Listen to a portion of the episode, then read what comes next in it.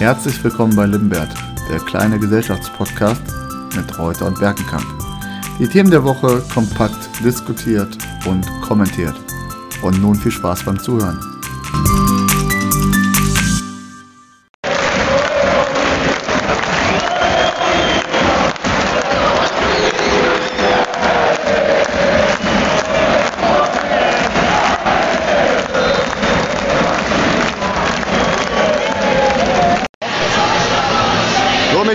Bisschen lauter. Ja. Äh, wo sind wir? Ja, wir sind heute äh, in Essen im Stadion und äh, wir begrüßen euch alle und äh, wir gucken heute das Drittligaspiel Essen gegen Zwickau. Ja, ne, gerade eine Halbzeitpause, ne, Stimmung hier.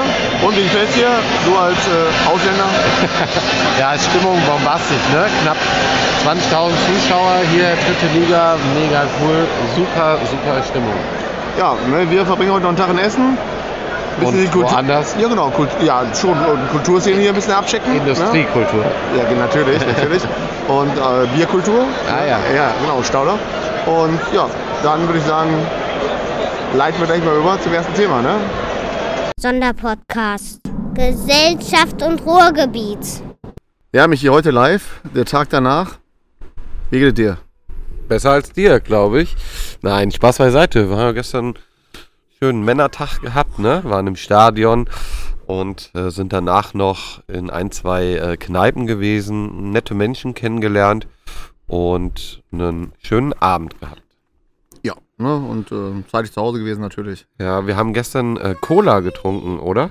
Ja, haben wir. Ja. So, wann haben wir denn Cola getrunken gestern? Ja, irgendwo mal zwischendurch, glaube ich, haben wir Cola getrunken. Und das ist mein absolutes.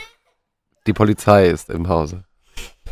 Ja, die eskaliert gerade, ne? Im Hintergrund, ne? Der Einsatz war nicht so erfolgreich. Aber okay, ist ein anderes Thema. Ja, Colaflaschen und die recycelbaren Deckel, die nicht mehr abnehmbar sind und äh, damit dann auch dafür sorgen sollen, dass weniger Plastikmüll entsteht.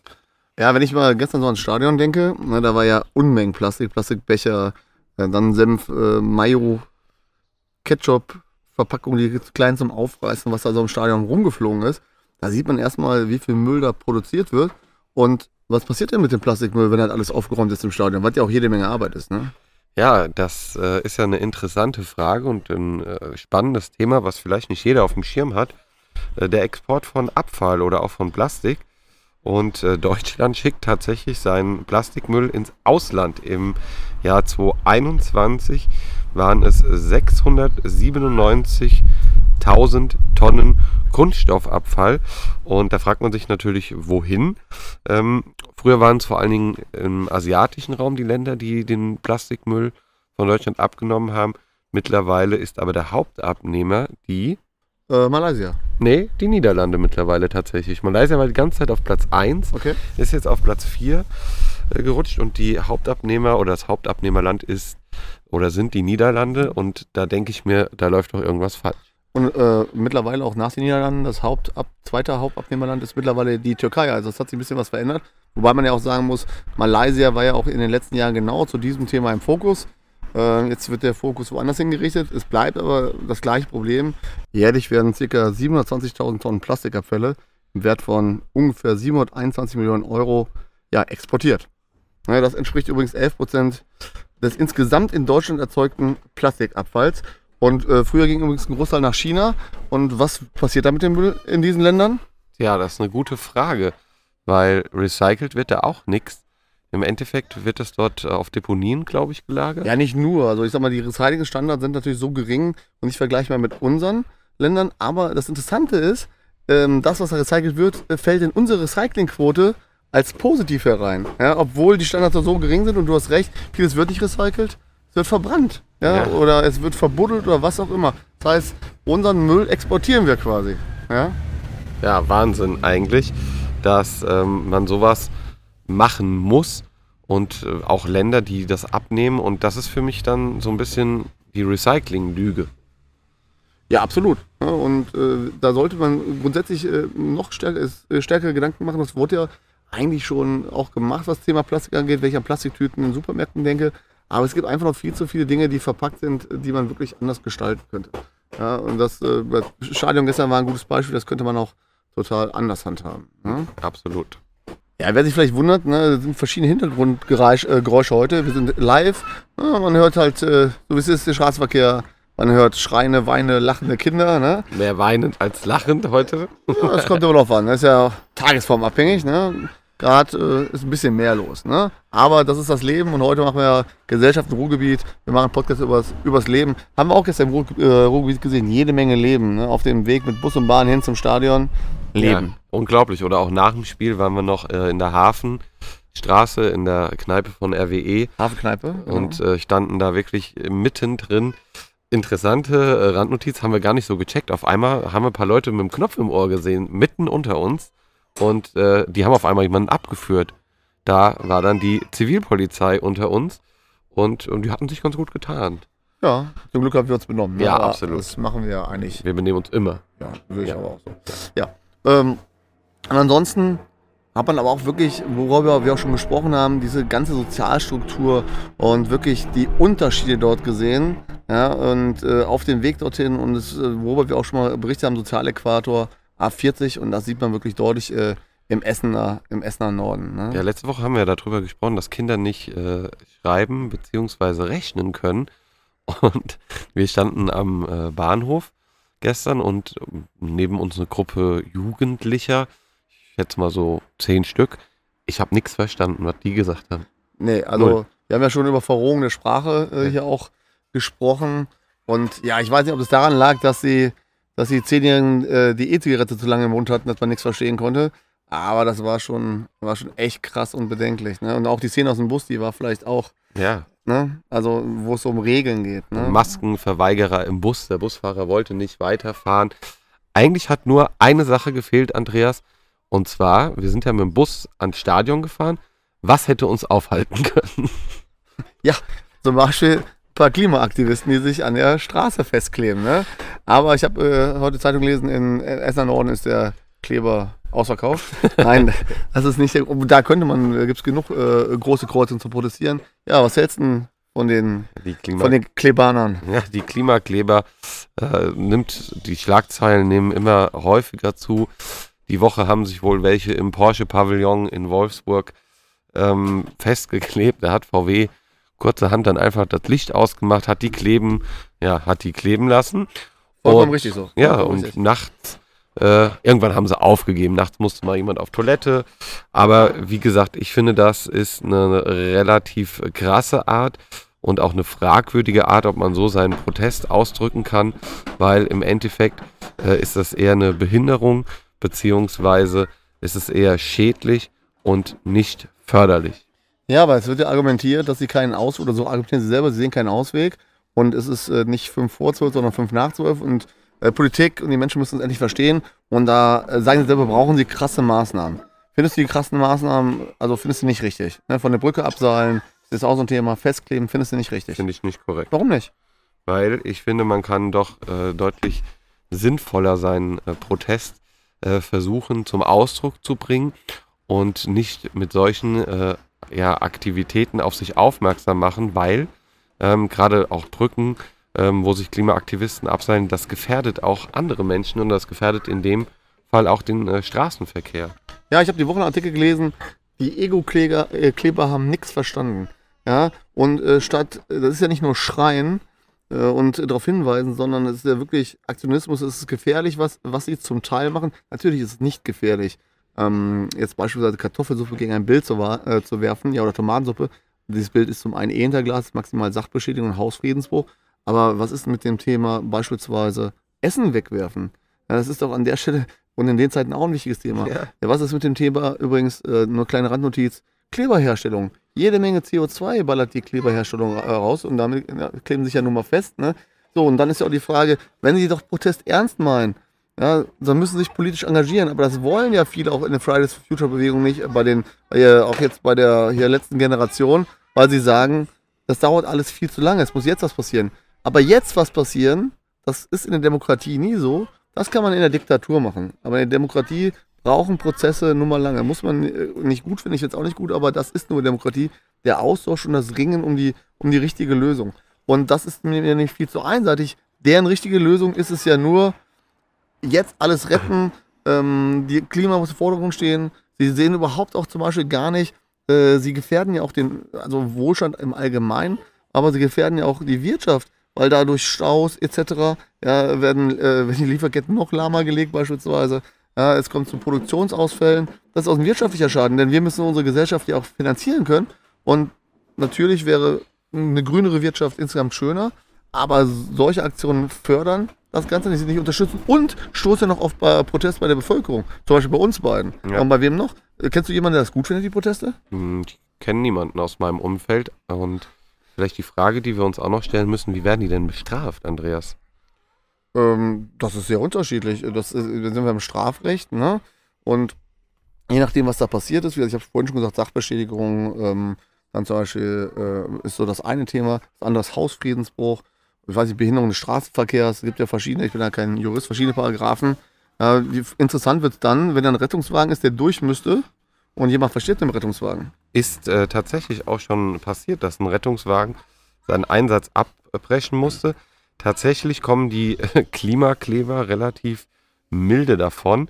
So wurde beispielsweise ein Aktivist, hier steht es auch wortwörtlich, den die Polizisten von der Straße kratzen mussten, und zwar äh, ganze direkt äh, zweimal, äh, musste nur 600 Euro bezahlen. Und auch in dem äh, Bericht, was ich gelesen habe, ist die Sprache von einem jungen Mann, 37, der in einem nicht namentlich erwähnten Dorf in Deutschland lebt, der dauerhaft erwerbsunfähig ist, somit also quasi äh, ja, Sozialhilfe bekommt und der seine Freizeit als Blockadetourist sich vertreibt. Und der klebt sich vorwiegend gerne in deutschen Hauptstädten oder auch äh, in deutschen Hauptstädten, in der deutschen Hauptstadt Berlin auf die Straße. Und da finde ich, da habe ich überhaupt gar kein Verständnis für. Ja, aber eine Sache macht er schon mal richtig. Er lebt auf dem Land. Ne? Und das ist zum Beispiel auch äh, etwas, mal, ich umschreibe das mal, auch so als, ob es Aktivisten sind, ja, ob das äh, Menschen sind, die protestieren. Ich weiß gar nicht, ob man das schon so nennen kann.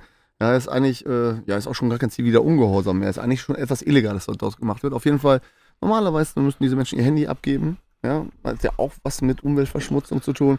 Sie müssten auf dem Land leben. Ja, sie müssen Strom selbst produzieren. Sie müssen ihre Nahrung selber anbauen. Also das äh, dann auch ganz konsequent. Ja, und ähm, da hatte Precht übrigens auch mal recht, wenn er dann über so äh, Moral redet, über die Selbst- und Fremdwahrnehmung und dass man die moralischen Maßstäbe bei anderen viel höher ansetzt als bei sich selber. Ja, Ja? Und ich finde an der Stelle, Hinweisen ist ja in Ordnung auf Themen und auch immer wieder auch hart in der Sache ähm, diskutieren, darauf einzugehen. Aber ich finde, das, was da gemacht wird, ist absolut keine richtige Lösung. Und bei mir entwickelt sich eher so eine Haltung, nö, dann bin ich aber gegen die. Hm, Ja, und das ist ja total kontraproduktiv, was die Sache angeht. Man muss ja was für die Sache machen. absolut. Und äh, wenn man mal einen Blick ins äh, Nachbarland ähm, wirft, da gab es auch äh, Klimaaktivisten, die sich in Wien im Berufsverkehr äh, festgeklebt haben. Ist ein Autofahrer ausgerastet, ausgestiegen und hat mit dem Plakat des Klimaaktivisten auf den Klimaaktivisten eingeschlagen. Vielleicht hat er auch einen schlechten Arbeitstag gehabt, man weiß das ja nicht. Ne? Ich hoffe, der musste keine 600 Euro Ja, bezahlen. wahrscheinlich mehr Körperverletzung. Das ist ja, ja schwieriges Thema, aber ich glaube einfach äh, kontraproduktiv.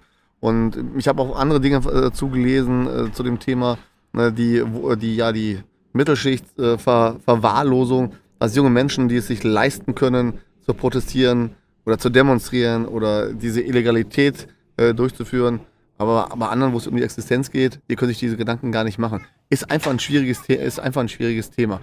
Vielleicht aber auch das der Grund, dass äh, auch dass bei vielen Menschen der Frust so steigt, ähm, ja, und das alles so mehr verroht. Ist vielleicht auch die Begründung, warum es in NRW einen Höchststand an, an kleinen Waffenscheinen gibt, Ja. oder? Auf äh, Anfrage der AfD gab es äh, die Auskunft. Und zwar ist es so, der Landtag hat die Zahlen offengelegt. Und seit zehn Jahren steigen diese stetig an. Und wir haben quasi jetzt den Höchststand von ähm, 189.478 Waffenscheinen. Hast du, hast du eine Idee, warum das so ist? Ja, vielleicht fühlen sich manche Menschen in Anführungszeichen bedroht oder denken, wenn sie eine Waffe besitzen, gibt das eine vermeintliche Sicherheit. Ich persönlich kann es nicht so nachvollziehen. Und Ich habe eine Idee, warum das so ist. ja, Ja, ähm, hat auch nicht jeder mitbekommen. Wir weisen immer darauf hin.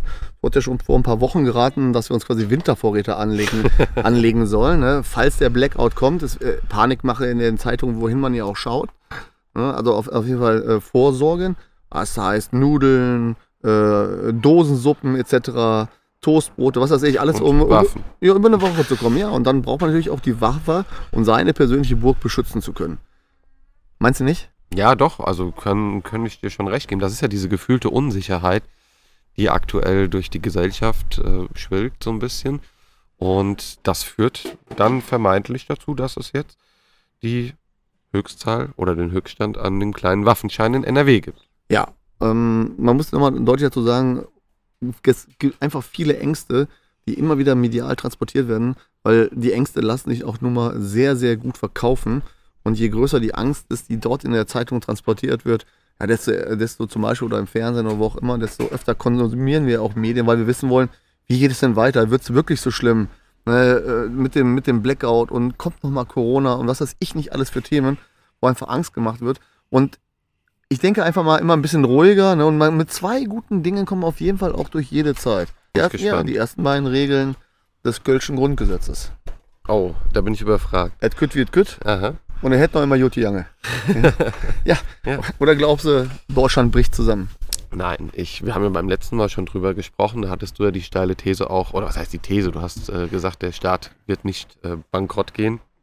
Ich glaube nicht, dass Deutschland, ähm, ja, ja, Deutschland ist, befindet sich am Anfang von einer schwierigen Zeit oder auch schon mittendrin. Steinmeier hat ja die Woche so eine äh, Grundsatzrede gehalten, um die Bürger einzuschwören.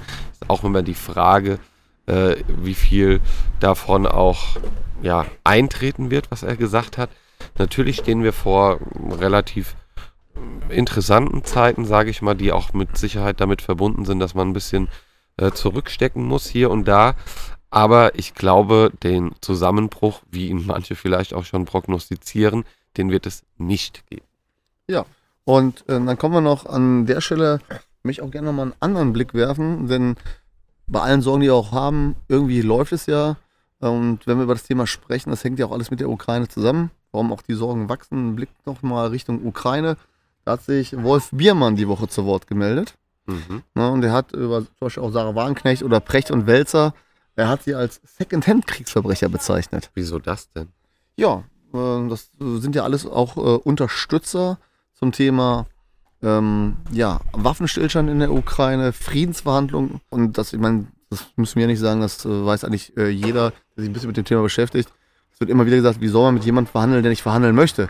Was kann man ihm denn überhaupt anbieten? Und ähm, wir haben das doch schon mal aufgerollt, das Thema, aber hier ist einfach die Problematik, und das sagt Biermann auch, es ist keine Option zu verhandeln und den Krieg jetzt einzufrieren, weil das würde nur bedeuten, dass Russland sich neu aufstellen kann und die Ukraine, um äh, da in der Metaphorik zu bleiben, muss am Ball, muss am Ball bleiben. Das ist halt ein äh, zentraler Punkt. Er hat äh, Sarah Wagenknecht als selbstbesoffen äh, bezeichnet, weil äh, sie behauptet hat, dass äh, manche Milieus seien kriegsbesoffen.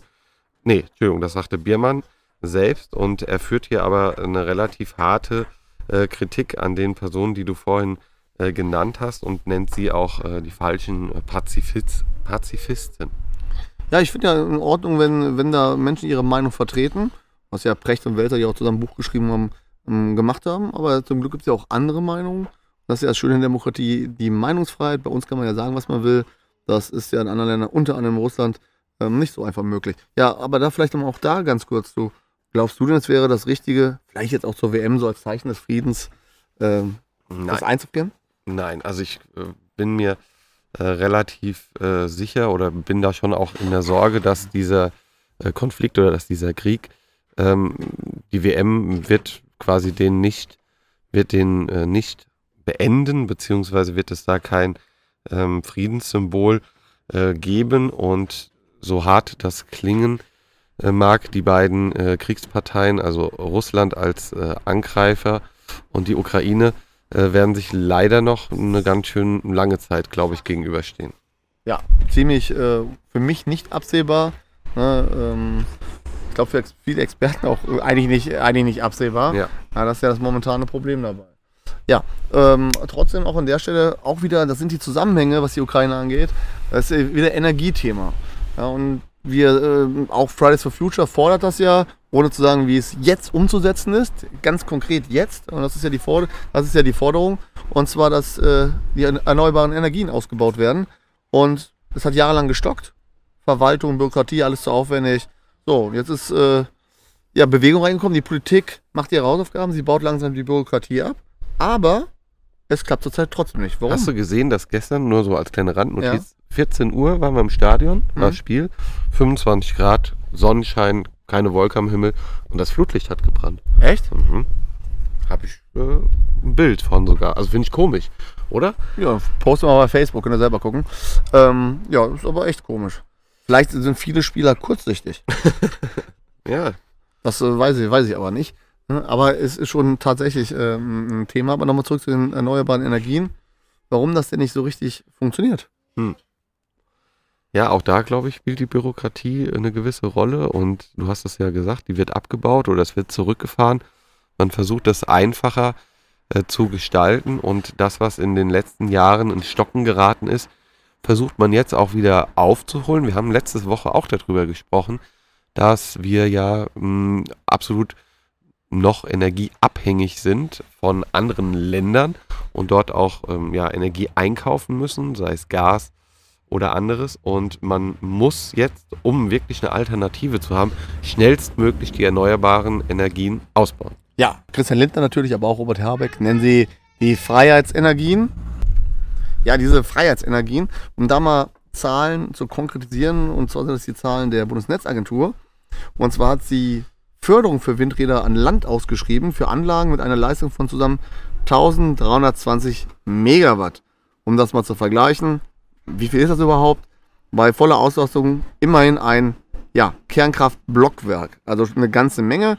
Ähm, doch gerade mal 87 Projekte haben sich bisher auf die staatliche Abga Abnahmegarantie zu einem gesicherten Mindestpreis beworben, mit einer Leistung von zusammen 772 Megawatt. Und dafür gibt es ganz konkrete Gründe. Das eine hat natürlich wieder mit Lieferketten zu tun und das Material nicht kommt. Das ist so das eine.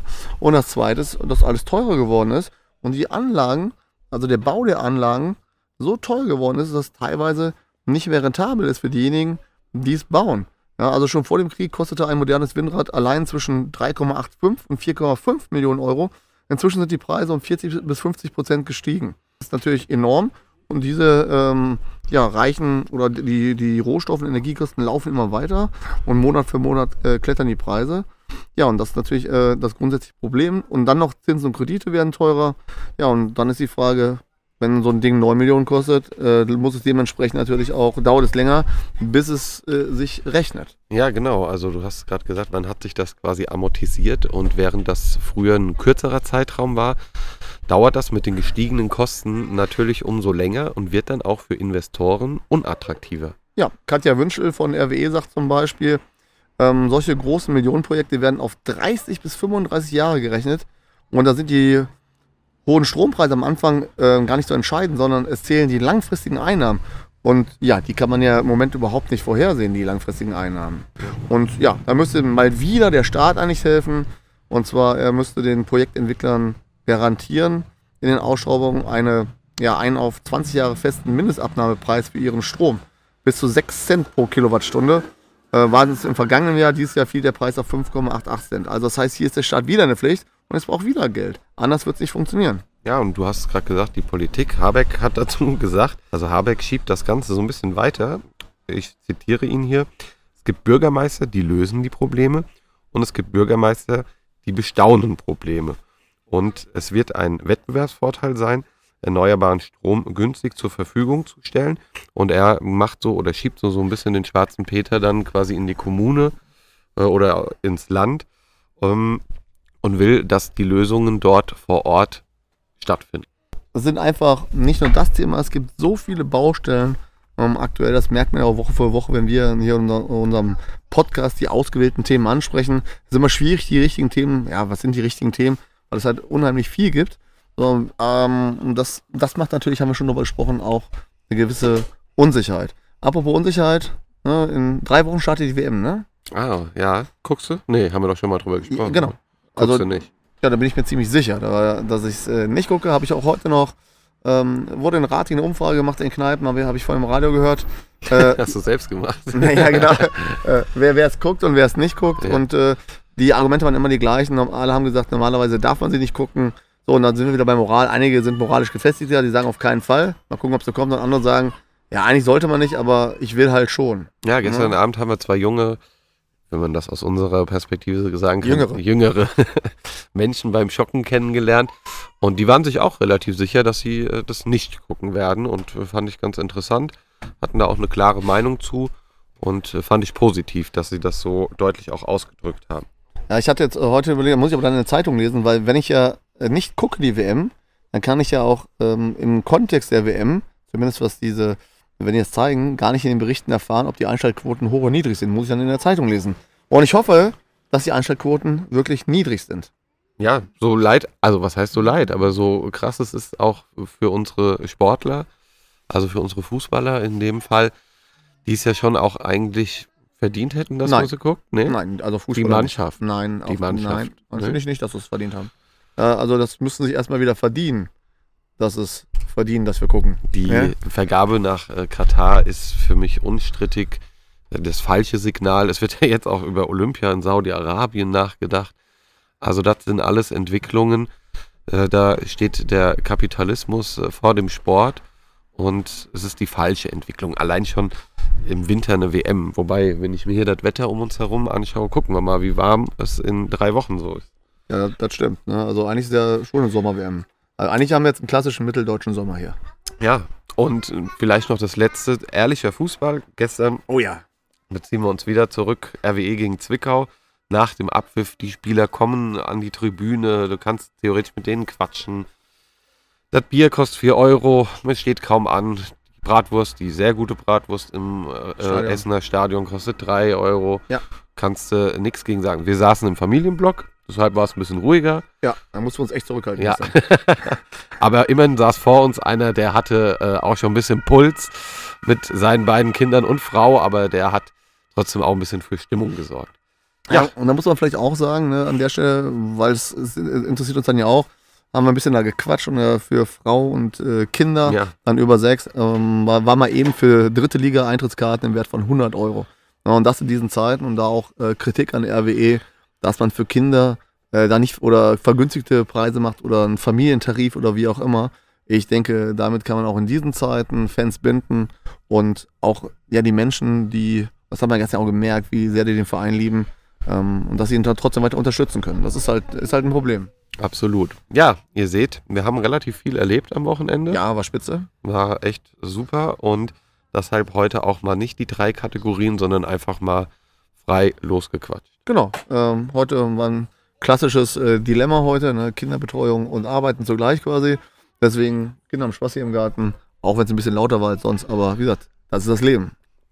Wir wünschen euch eine schöne Woche und wir hören uns nächste Woche wieder. Ja, auch von mir. Schönen Sonntag. Ne? Heute mal war es quasi live und direkt. Mich und ich sitzen nebeneinander. Und bleibt kritisch informiert und vor allen Dingen gesund. Liebe Grüße an Mike. Genau. Ich hoffe, er kommt aus London sicher zurück mit der Umfrage im Paket. Ciao. Ciao. Wir bedanken uns für die Musik im Intro bei Ronald K. Mehr Musik auch für deine Projekte findest du unter ronaldk.de. Das war Limbert.